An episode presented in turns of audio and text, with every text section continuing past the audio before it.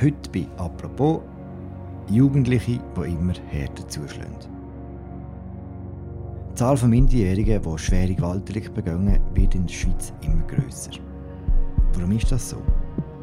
Und welche Rolle spielen Strafen bei solchen Delikten für die Täter und vor allem auch für die Opfer?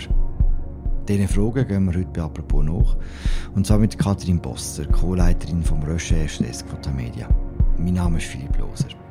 Hallo Katrin. Hallo Philipp.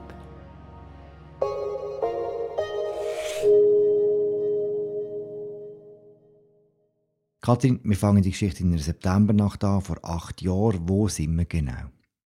Wir sind in einem grossen, weitläufigen Park in Zürich. Und in einer Ecke hat es Gebüsch und Bäume, wo sich auch Schwule treffen. Die Abenddämmerung ist jetzt gerade eingebrochen. An diesem oben ist auch der Noah unterwegs in diesem Park. Wer ist er? Ja, genau. An diesem Abend hält sich auch ein junger Mann dort auf. Wir nennen ihn Noah, wie du gesagt hast. Und in wenigen Wochen wird er 18 Jahre alt.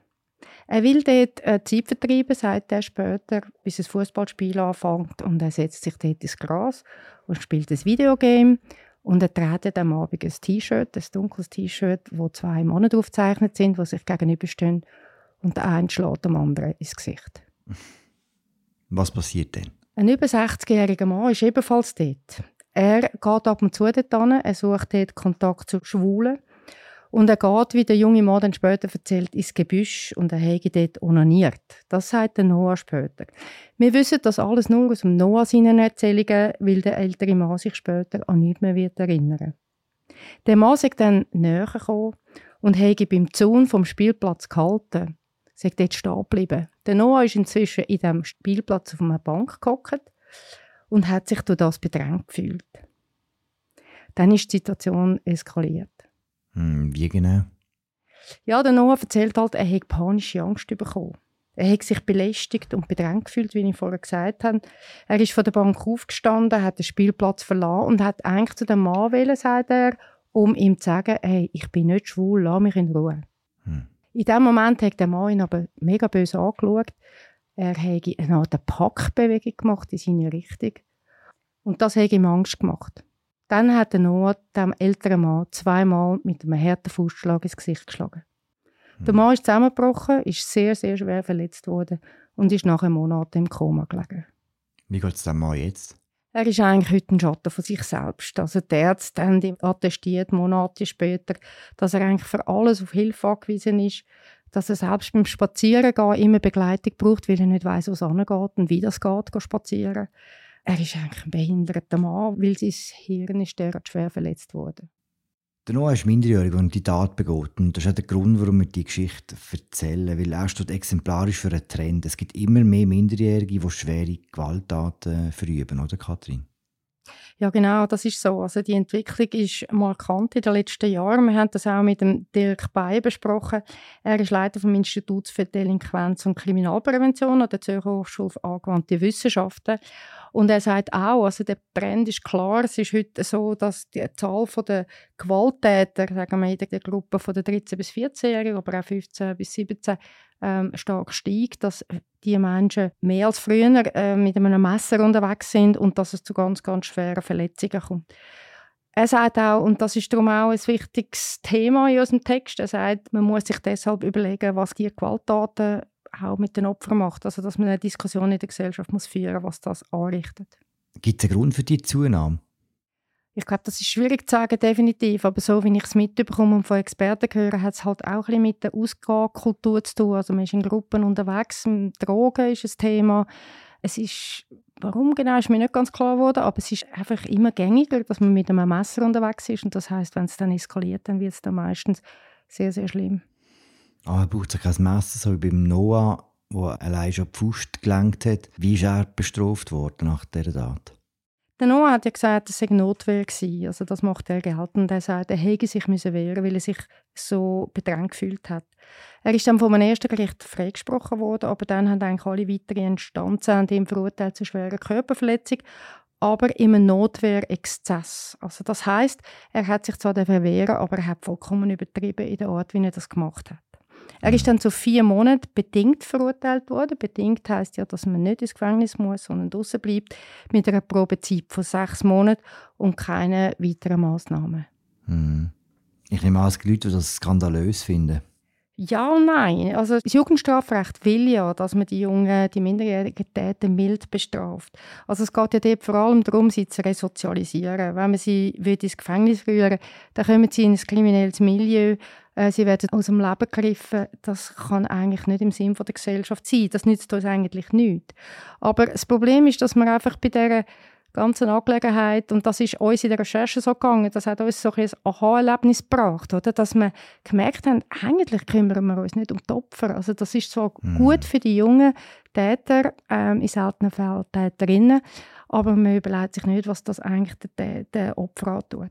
Und was heisst jetzt die Strafe von vier Monaten bedingt bei einer Probezeit von sechs Monaten fürs Opfer, für den Mann, der zusammengeschlagen worden ist? Also der junge Mann ist dann halt frei, er muss keine Konsequenzen tragen, also er muss auch keine Massnahme ist ihm aufgebrummt worden. Ich weiß nicht, dass er irgendwo müsste gehen, irgendeinen Sozialdienst leisten oder irgendetwas. Und das hat das Opfer und vor allem die Opferfamilie schon sehr belastet zu merken, dass der sich einfach ja, eine äh, nicht muss auseinandersetzen mit dem, was er gemacht hat. Das ist in diesem Fall jetzt besonders krass, oder? weil der junge Mann hat ein paar Jahre nach der Tat hat er bei einem Spielfilm mitgespielt, also beziehungsweise ist ein Film, der halb dokumentarisch, halb Spielfilm ist, wo es ausgerechnet um eine Familie geht und Teenager in dieser Familie und wo er einen recht harmlosen Burschen gespielt hat. Und das ist natürlich von Opfer Opfer wie ein weiterer Schlag ins Gesicht gewesen, dass er sich nach dieser schweren Tat so in der Öffentlichkeit als harmloser Teenager oder junger Mann kann inszenieren kann.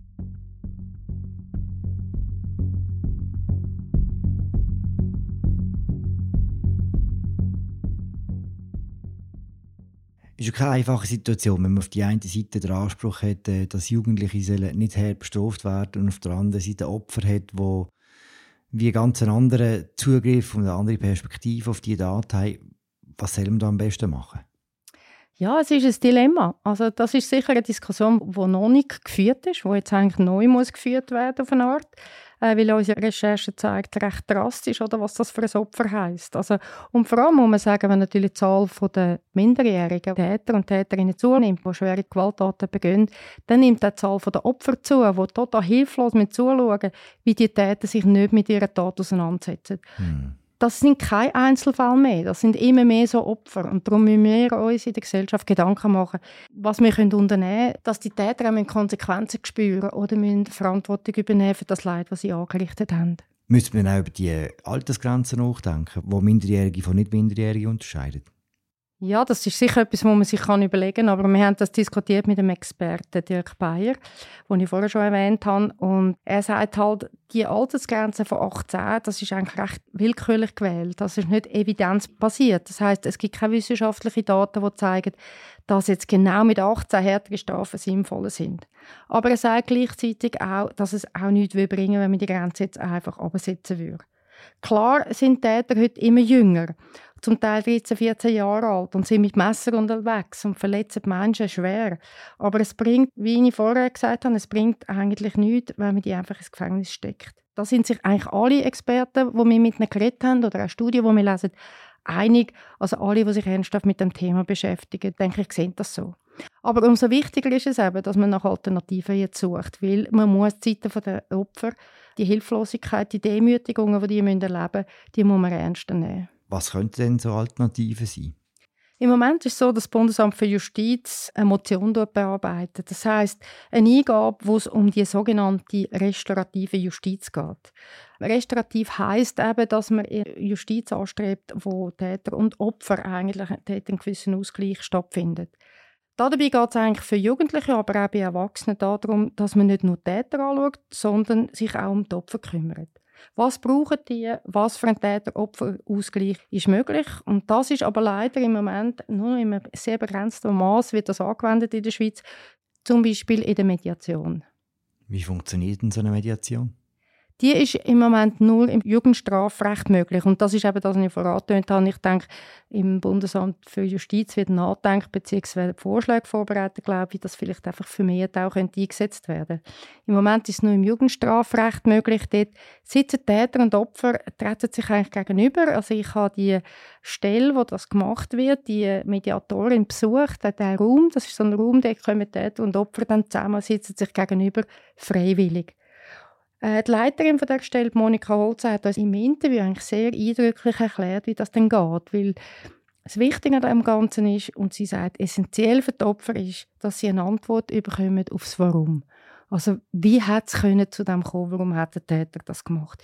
Ich denke jetzt gerade in dem Beispiel, das wir vorher besprochen haben, wenn jetzt das Opfer kognitiv in der Lage wäre, äh, wir jetzt mal fantasieren, es wäre sicher wichtig für das Opfer zu verstehen, warum ist es überhaupt so weit gekommen. Mhm. Und das ist in vielen anderen Fällen auch so. Aber heute wird das leider erst sehr, sehr selten gemacht im Jugendstrafverfahren und meist nur in leichten Fällen.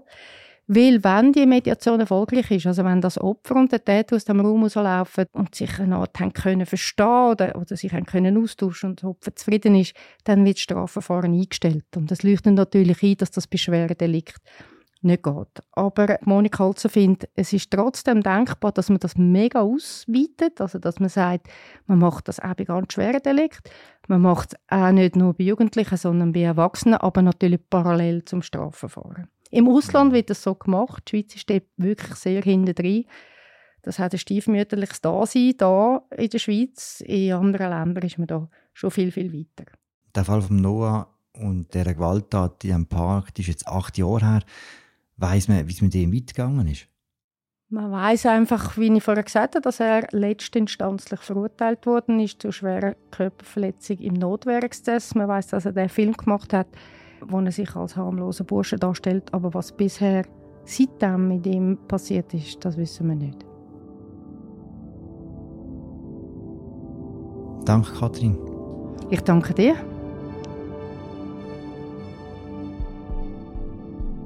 Das war sie, unsere Folge über jugendliche Täter und was das mit den Opfern macht. Die ganze Geschichte von der Katrin Boss, die sie zusammen mit dem Rolli Gamp geschrieben hat, tun wir euch sehr gerne im Episodenbeschrieb verlinken.